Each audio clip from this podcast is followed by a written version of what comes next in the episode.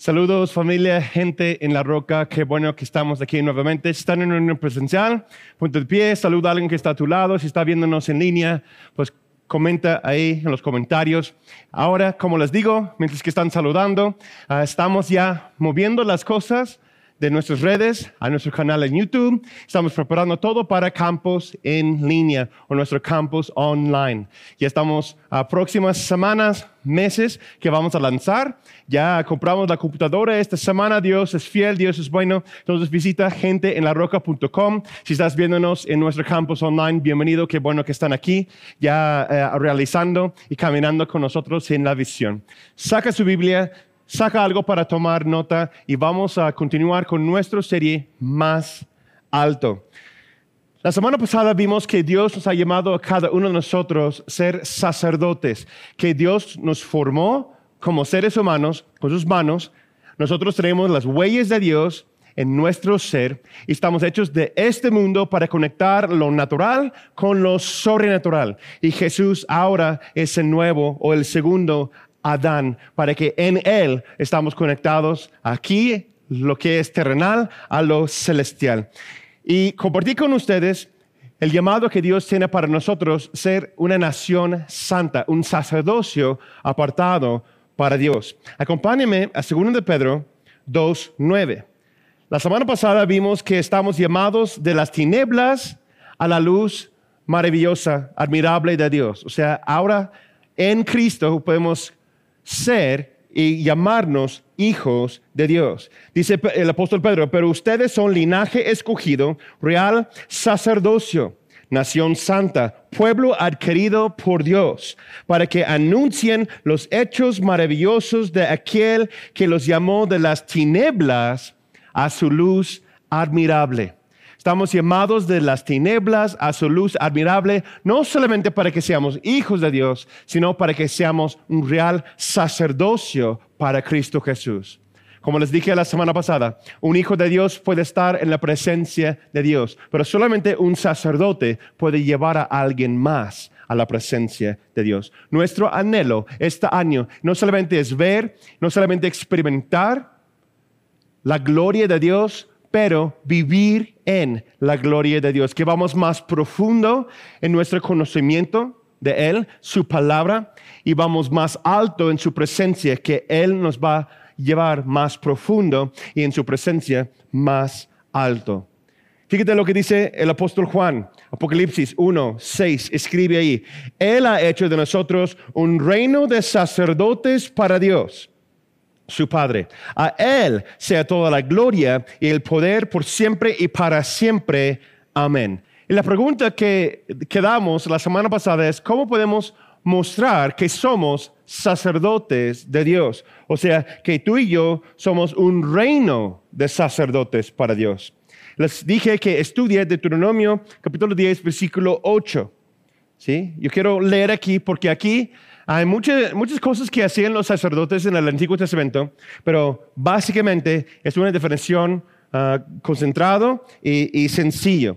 Aquí dice, en aquel tiempo el Señor apartó la tribu de Leví para que llevara el arca del pacto y para que estuvieran a su servicio, para honrarlo y para impartir bendiciones en su nombre hasta el día de hoy. Bueno, hasta el día de hoy que fue escrito esa palabra para la nación Israel.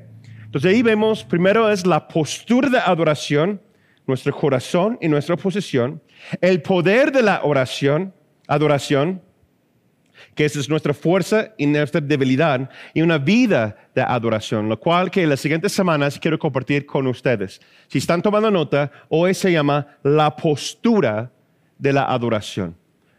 Si tú y yo vamos a ser sacerdotes y vamos a ir más alto en su presencia, como la cara de águila que estamos viendo, ¿verdad? Que representa la adoración. Si vamos a adorar el Rey de Reyes, Señor de Señores, necesitamos entender cuál es la postura, el poder y una vida de adoración. Eso es como vamos a ver si somos sacerdotes y cómo podemos ser esta conexión, este puente de lo natural a lo sobrenatural. Regresamos a Deuteronomio capítulo 10, versículo 8. En aquel tiempo el Señor apartó la tribu de Leví para que llevara el arca del pacto. Hay tres cosas que vemos aquí, vamos a enfocarnos en el primero, y aquí es los sacerdotes, el tribu del Leví, aquellos que eran eh, representantes del sacerdocio santo en ese tiempo. Dice que la palabra de Dios es lo mismo ayer, hoy y para siempre. Entonces, ¿qué significa para nosotros? Que eso también aplica a aquellos que somos real sacerdocio, una, un reino de sacerdotes para Dios, que tú y yo estamos llamados a conectar lo natural con lo sobrenatural, ministrar a Dios, que es eterno y ministrar a lo natural, o sea, este mundo, y hacer una conexión entre las dos cosas. Y primero dice que los levitas, o sea, los sacerdotes, aquellos que hacen puente para el pueblo y para Dios, entre el pueblo y para Dios, estamos llamados a llevar el arca del pacto, cargarlo sobre nuestros hombros o en nuestras vidas. No sé si te ha pasado a ti que alguien te pidiera cargar algo de sumo, suma importancia. ¿No? Estamos meditando en eso y nosotros estamos preparándonos como familia para un viaje. Mi esposa y yo estamos preparándonos para ir a Misión Asia. Entonces estamos arreglando pasaportes, papeles, actos de nacimiento, tarjetas de COVID, vacuna, etcétera. Todos los requerimientos para entrar a, a Estados Unidos primero y después a Asia. Y hablando con nuestros hijos, Estamos hablando de eso el otro día, que, que ellos van a viajar a, un cierto lugar y nosotros vamos a viajar a otro lugar.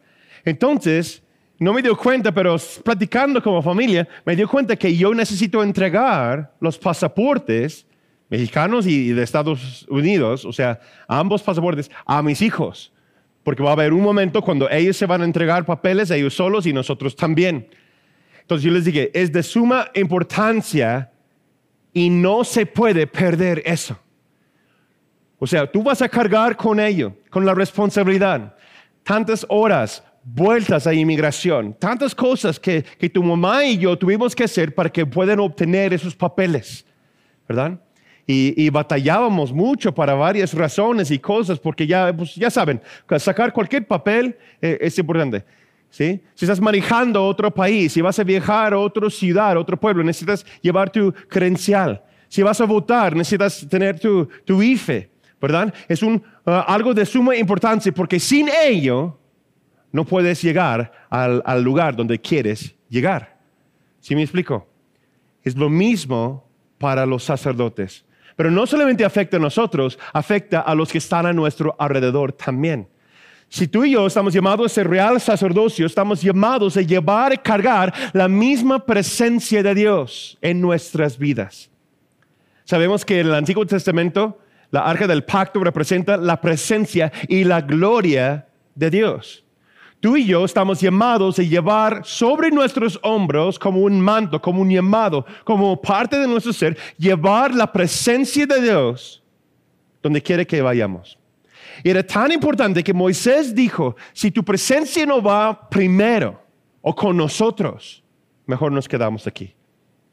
Si es como viajar sin pasaporte. Si, si yo no tengo mi pasaporte, mejor me quedo aquí. Si no tengo mis papeles, yo no puedo ir más allá. Y tampoco mi familia, tampoco los demás. Si la presencia de Dios no reside en mi vida, mejor no hago nada. Es tan importante que entendemos eso. Yo les invito a que estudie Éxodo capítulo 5, versículos 10 al 22. ¿Sí? Los levitas, o sea, los sacerdotes, fueron llamados por Dios a llevar o cargar el arca del pacto sobre sus hombros. Es una representación que tú y yo, y hay toda una ordenanza, toda una organización de los materiales, las cosas, cómo deben prepararlo, cómo deben cargarlo. Y el arca del pacto nunca puede tocar el suelo. Y de hecho, una mano no puede tocar tampoco. Tiene que tener unos postes especiales, cargarlos en sus hombros. Fue, eh, fue todo una un ordenanza del Señor. ¿Por qué? Porque están tratando con la gloria de Dios, la presencia de Dios. No debemos tomar la unción, la gloria de Dios, su presencia a la ligera. Ahora les pregunto, ¿Dios te ha llamado a ti llevar su presencia en tu vida? Si eres hijo o hija de Dios, la respuesta bíblica es sí. La siguiente pregunta será, ¿lo estás haciendo? ¿Lo estás haciendo? Literalmente, la palabra en hebrea que quiere decir sacerdote santo, levita, es aquellos que son ser portador de la gloria de Dios. Tú y yo, en lo natural, somos portadores de, de un IFE, de una licencia, un pasaporte, ciertos papeles, etcétera, un registro. Pero cuando tu nombre se registró en el cielo, te convertiste en un portador de la gracia y sobre todo la gloria de Dios. Tú y yo somos portadores, o sea, sacerdotes de la presencia de Dios. Donde tú vayas, lo que tú digas, la forma en cómo actúas y como yo actúo, es notable que eres un portador de la gloria de Dios. Ahora yo sé que todos somos, somos hombres, somos personas. Hay momentos que, estamos caminando y, y sale nuestra carne, ¿verdad? Pero mi anhelo no es vivir en el pecado, sino es siempre buscar la santidad hacer las cosas como Cristo. Cuando las personas te vean a ti, cuando vean a mí, cuando vean mi familia, cuando vean a nuestra iglesia, ¿pueden notar que hay algo distinto? ¿O la da igual? ¿O es lo mismo? Pablo escribe a su discípulo Tito, después de ser encarcelado por la primera vez. Él escribe la carta a Tito. históricamente, para que puedas entender más o menos cómo es, eh, dicen los teólogos que si estudiamos las fechas aproximadamente, eh, Tito fue escrito después de la primera carta de Timoteo y antes de la segunda carta de Timoteo, más o menos en el año 64-65. Y, esa carta, o conocida como epístola a Tito, eh, él lo escribe le da unas indicaciones. Él está escribiendo aquí, enseña a él y le exhorta a él de cómo debemos vivir como un ejemplo. Les invito que estudie Tito capítulo 2. Si tú ves al versículo 1 al 9, nos da una instrucción de cómo debemos vivir, tanto como liderazgo, él, menciona y habla de los hombres, las mujeres, los jóvenes, también los eh, siervos o también los esclavos, cómo deben someterse a sus amos, etc. Llegamos al versículo 10 y dice lo siguiente. Pablo está escribiendo a Tito, le dice, no defraudando, sino mostrándose fieles en todo, para que en todo adornen la doctrina de Dios, nuestro Salvador. Es una palabra muy distinta y muy importante. Yo quiero que enfocamos en la palabra adornen. ¿Sí? Adornen. ¿Qué quiere decir adornen? La palabra en griego, lo que está escribiendo Pablo, el idioma original, es cosmeo. Cosmeo viene y se deriva de la palabra cosmos, que quiere decir el universo o el mundo interno, el cosmos. No sé si han escuchado eh, esa palabra anteriormente. Pero esa palabra lo que quiere decir, cosmeo, quiere decir ordenar, organizar en secuencia, adornar, hacer irresistiblemente atractivo, atrayente, asombrosamente hermoso. Pablo está diciendo que la doctrina de Dios, o sea, lo que la palabra de Dios nos enseña, la gloria de Dios, su presencia, lo que es el carácter de Dios, debe ser algo atractivo en nosotros. ¿Sí? Cosmeo. Ahí también se deriva la palabra cosméticos, como maquillaje. ¿Sí? Es como yo digo mi esposita. ¿Se puede maquillar la mujer? Yo creo que sí, siempre y cuando está en buen en buen tacto, ¿verdad? En buen gusto, sí, mejor dicho. Es, cuando una mujer se maquille, ese es el punto de vista de un hombre, no necesariamente lo ocupa, así le digo a mi esposa, no lo ocupes, pero usada correctamente el maquillaje la hace ver aún más hermosa. Sí, eres hermosa, te amo. ¿Sí? Es lo mismo cuando estamos hablando de la gloria de Dios y, el adorno del Evangelio, la doctrina de Dios. Yo lo expreso al mundo, es algo hermosamente atractivo, ¿sí? asombrosamente hermoso, atractivo, que hay algo en mí como portador de la gloria de Dios, caminando como sacerdote de Dios, que cuando las personas me ven en lo natural, es, hay un asombro de mi vida porque estoy reflejando lo que es de Dios. La gloria de Dios se refleja en mí y se ve en lo natural, lo sobrenatural y se conecta este mundo con, la eternidad. ¿Sí me explico? Dios nos ha enseñado, Dios nos ha dado su presencia, su gloria, para atraer al mundo a sí mismo. Eso es el poder de la iglesia local. Necesitamos entender cuál es nuestra función. ¿sí? Esa es la postura que tú y yo tenemos, es cargar, ser representantes de Cristo, otra palabra dice embajadores, de Cristo es cargar la presencia de Dios sobre nosotros y tener la postura correcta ante el mundo y ante Dios, para que podamos ministrar a Dios y ministrar y servir al mundo. Y Pablo continúa, ¿por qué? ¿Por qué deben vivir de esta forma? Versículo 11 al 13. Porque la gracia de Dios se ha manifestado para salvación a todos los hombres, enseñándonos que renunciando a la impiedad, a los deseos mundanos, vivamos en este siglo sobria, justa y piadosamente. Piadosamente quiere decir de la forma del carácter de Dios. Guardando la esperanza bienaventurada y la manifestación de la gloria de nuestro gran Dios y Salvador Jesucristo. Tú y yo somos embajadores de Cristo somos sacerdotes, son sinónimos, sacerdotes de vivir en este mundo natural y reflejar y tener la postura de reflejar y cargar la presencia de Dios en nosotros para que el mundo pueda ver quién es Dios. Ahora, tu enfoque, tu relación con Dios refleja eso. Tristemente, muchas veces buscamos a Dios porque tenemos necesidad. Y a veces olvidamos que también nosotros estamos llamados a conectar a otros con Dios. Cuando yo vivo conectando a otros con Dios, siempre voy a tener lo que necesito. ¿Sí me entienden? Amén. Porque provisión viene para la visión. Proveer para la visión. Si yo entiendo que yo soy un sacerdote, tú eres sacerdocio real, nación santa, pueblo adquirido por Dios, para ser ese puente entre lo natural y lo sobrenatural, Dios siempre va a dar lo que tú necesitas. Si vives pensando y, actuando de esa forma. Pero cuando estamos cargando, cuando cargamos la presencia de Dios como sacerdotes, conectamos lo natural a lo sobrenatural, es atractivo a las personas. Hay algo distinto que llama la atención. Debe verse distinto y una forma, como le dije, de llamar la atención. ¿Y qué quiere decir llamar la atención? Hay una diferencia en llamar la atención y ser fantoche.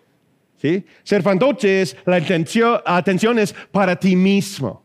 Quiero que la gente me vea. Mira, mira qué buena onda que soy. ¿no? Eso es ego, eso es orgullo. ¿sí? Eso sale de, eh, un motivo incorrecto. Pero llamar la atención es es que yo llamo la atención para que yo quiero que otros vean a Jesús. Y ahora quiero decirles con mucho amor, hay una idea, una doctrina errónea hoy día en la iglesia cristiana. Porque decimos que yo no quiero llamar la atención y creemos que es humildad. Pero si yo no llamo la atención, tengo que preguntarme si realmente soy un discípulo de Cristo Jesús. Jesús en su generación, en su tiempo, aquí en el mundo, Emmanuel, Dios con nosotros, Él llamó tanta la atención que, los mismos reyes de otro, del oriente vino para verlo. ¿Sí? Los mismos ángeles abrieron el cielo con trompetas anunciando que Él estaba ahí.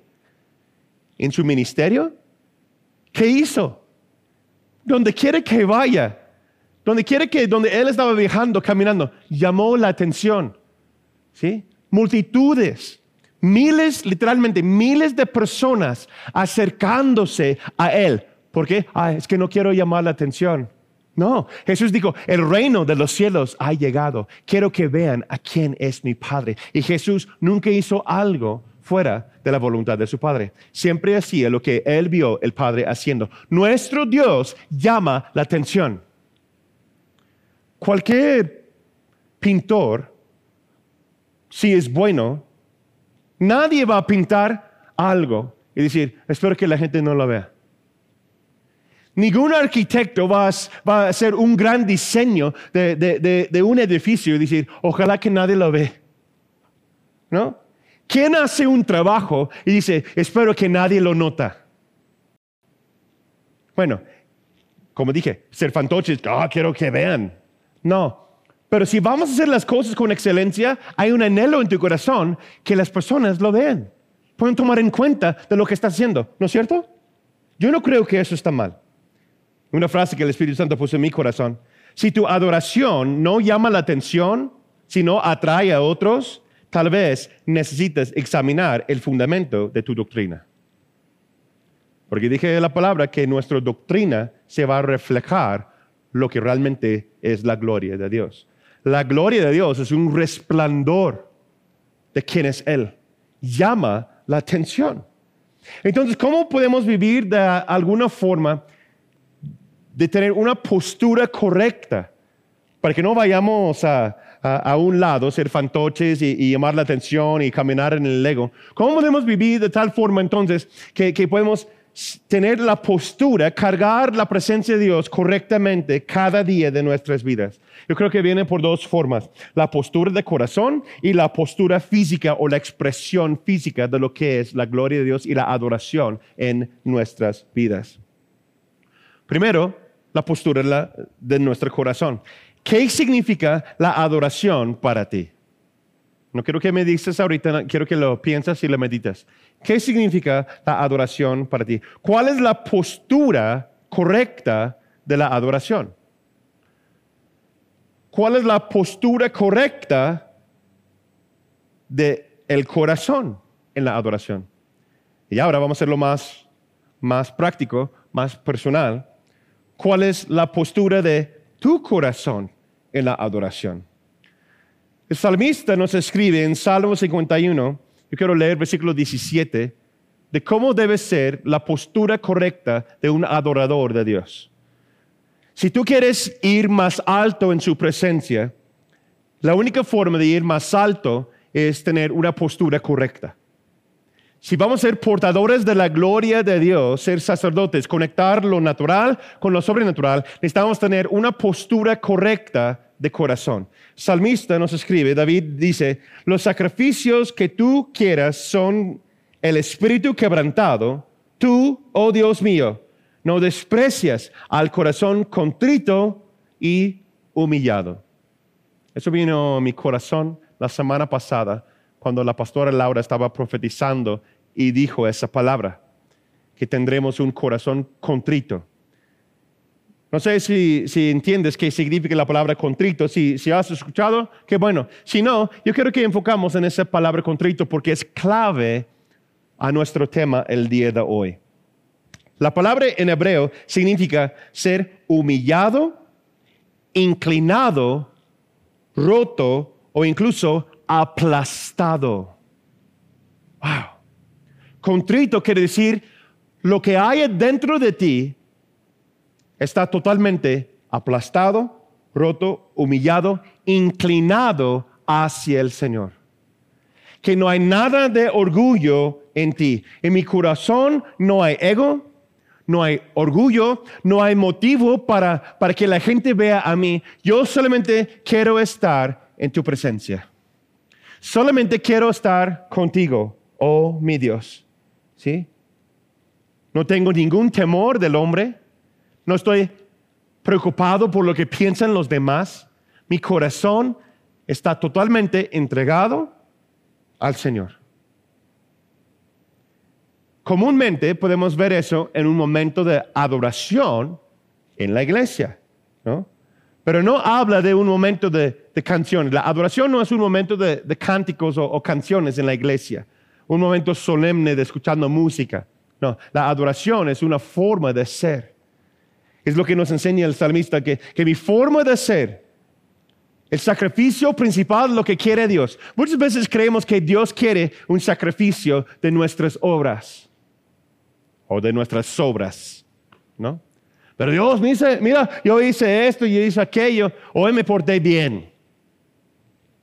Pero los sacrificios que el Señor busca es el espíritu quebrantado y un corazón contrito, aplastado por su gloria, que reconoce quién es Él, sumiso a su palabra, obediente y una entrega total de corazón. ¿Sí? En otras palabras, mi corazón entiende el señorío de Cristo Jesús. ¿Qué significa el señorío de Jesús? Que Él tiene el nombre sobre todo nombre. Cada rodilla se doblará y cada lengua confesará que Él es el Señor. Y lo que Él quiere hacer, lo puede hacer. Y yo voluntariamente, mi corazón contrito, quebrantado, humillado, sumiso, yo digo, haz lo que quieras. Conmigo no hay pleito. Tú eres rey, tú eres Señor. Mi corazón, mi postura de adoración es hacia ti. Tú reinas en mi corazón. Cada corazón tiene un trono y cada corazón tiene a alguien sentado en ese trono. La pregunto, ¿quién está sentado en el trono de tu corazón? ¿Jesús? ¿Tú? ¿Tu esposa? ¿Tus hijos?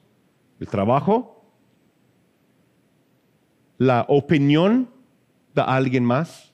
¿El temor del hombre? Corazón contrito dice, no me importa lo que dicen los demás, no me importa lo que piensen los demás, no me importa nada más, solamente estar contigo. Yo hago lo que tú quieras. Mi corazón es tuyo, Señor. Es la postura correcta de un corazón de adorador, de un sacerdote, alguien que es portador de la gloria de Dios cada día de nuestras vidas. También está la postura o expresión física.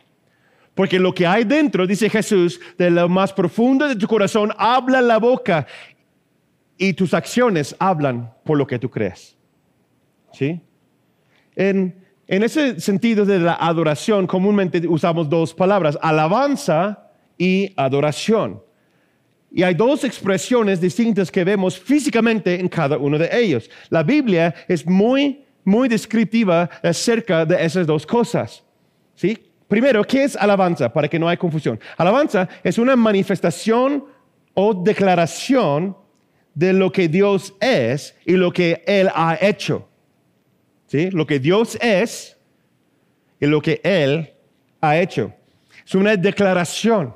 Eso eh, eh, eh, puedes leer Salmo 150, lee todo. También Isaías 55, versículo 12. Hay muchos ejemplos de eso en la Biblia. Hay gritos de júbilo, hay danza, aplausos, instrumentos y mucha expresión. ¿Sí? Por eso en la reunión, en la iglesia, tú puedes ver físicamente las personas que tienen el corazón contrito están conmovidos a responder en alabanza, porque su corazón es para el Señor. No me importa lo que piensan los demás, estoy aplaudiendo, estoy alabando, lavando manos, mi expresión es lleno de gozo. Es una alabanza, una declaración de quién es Dios para mí y quién es Él y toda la bondad y todo lo bueno que Él ha hecho. Eso es alabanza. Pero también tenemos adoración. ¿Sí? Y la adoración es lo que representa el águila. La adoración es una manifestación de la gloria de Dios y una muestra de quién es Él. ¿Sí? De quién es Dios su esencia, su carácter, su persona. Es la revelación de quién es Él. Es una revelación de quién es Él en la eternidad, quién es Él en ti, en mí, a través de ti, a través de mí y también tú y yo en Él. Eso es la adoración. Cuando entendemos quién es Él, cuando entendemos lo que ha hecho, declaramos al mundo lo que ha hecho, pero entendemos quién es Él, lo buscamos no por lo que nos da, sino por quién es. Y Él es santo. Y la gloria de Dios se manifiesta. Y los, como dice Pablo, y los misterios del reino de los cielos se revela a través de la palabra, a través de la enseñanza, a través de un momento de meditación, un momento de adoración. Por eso digo que, que si tú vienes al altar, si tú aprendes con un corazón contrito y tú entregas a Dios, y si tú te entregas en la adoración, en un momento en el altar, que tú inclines, te entregas a Él. Por eso le he dicho, en un momento de entrega en adoración, en adoración, Señor puede sanar, restaurar, entregar, renovar cosas en ti en minutos o horas, lo que puede tomar semanas, años o décadas. En un instante. ¿Por qué? Porque se manifiesta su gloria sobre un corazón contrito. Y algo interesante, si tú estudias, y estaba hablando Milton y yo acerca de eso en las últimas semanas, nuestro anciano y maestro Milton, que si tú eh, estudias la adoración, cada lugar en la Biblia, Antiguo Testamento, Nuevo Testamento, cada lugar donde se encuentra la adoración, siempre las personas están de rodillas o postrados en su presencia. No hay nada de esas uh, cosas raras y místicas, no. Eh, cada vez que se enseña la adoración en la Biblia, las personas están postrados, adorando con manos elevadas y están de rodillas o callados porque es la manifestación de la gloria misma de Dios y Él se muestra algo distinto. Pero aún así, escuchando todo eso, hay personas en línea, también en reunión presencial, que están pensando, pero pastor, eso es incómodo para mí. Eso me hace sentir raro, me hace sentir incómodo. Ah, Dios ve mi corazón. Yo, yo estoy de acuerdo con un corazón contrito, está bien, pero eso de lo físico y ser así, expresarme, me hace sentir raro. Yo he escuchado eh, este, perdóname por la expresión, pero excusa por, por muchos años. Como líder de alabanza, antes de ser ministro, antes de ser misionero, etc. Yo he escuchado eso muchas veces en mi vida. Y siempre llego a lo mismo. Lo único que yo puedo decir a personas que, que dicen eso, que eso es incómodo para mí, me hace sentir ah, raro, incómodo, ¿no? Lo único que puedo decir eso es, cuando realmente amas a alguien, no te preocupes por cómo lo perciben los demás. Los casados pueden, espero que me entienden, ¿no? Cuando un joven ama, ama el juego, ¿no? Cuando aman eh, un, hobby, una cosa que le llama la atención, cuando aman una persona, padres con sus hijos, esposo con su esposa, cónyuges, uno al otro, jovencito con, con la jovencita que te llama la atención, no me importa lo que piensen los demás. Si yo puedo decir, oye Laura, ¿cuál es tu comida favorita? yo voy a hacer cosas tan tontas porque no me importa, porque solamente quiero estar con ella. Me vale lo que tú piensas. Quiero estar con ella. Es lo mismo con nuestro Señor Jesucristo. No me importa lo que piensan los demás, no me importa lo que digan. Yo no me, yo no me importa si piensan que soy un ridículo, saltando o de rodillas o alabando o llorando. Me vale. No me importa lo que piensan los demás. ¿Por qué? Porque solamente quiero estar con Él. Y si tú dices, eso es incómodo para mí, les invito a dar una reflexión en tus prioridades. Porque esas personas que te pueden criticar o pensar erróneamente, tristemente, aún dentro de la misma iglesia, en mi experiencia, comúnmente es porque son celosos o tienen envidia de lo que tú tienes. Y ellos anhelan tener lo mismo, pero son tan orgullosos o llenos de ego que no pueden admitirlo, por eso hay burla o dicen cosas, ah, porque ellos quieren lo que tú tienes. Pero te privas a ti mismo a estar en la gloria del Señor y experimentar la manifestación y ser portador de la gloria de Dios por causa de lo que piensan los demás. Yo me recuerdo uno de los primeros momentos hace muchos años que yo sentí así. Es la conclusión que, que yo llegué.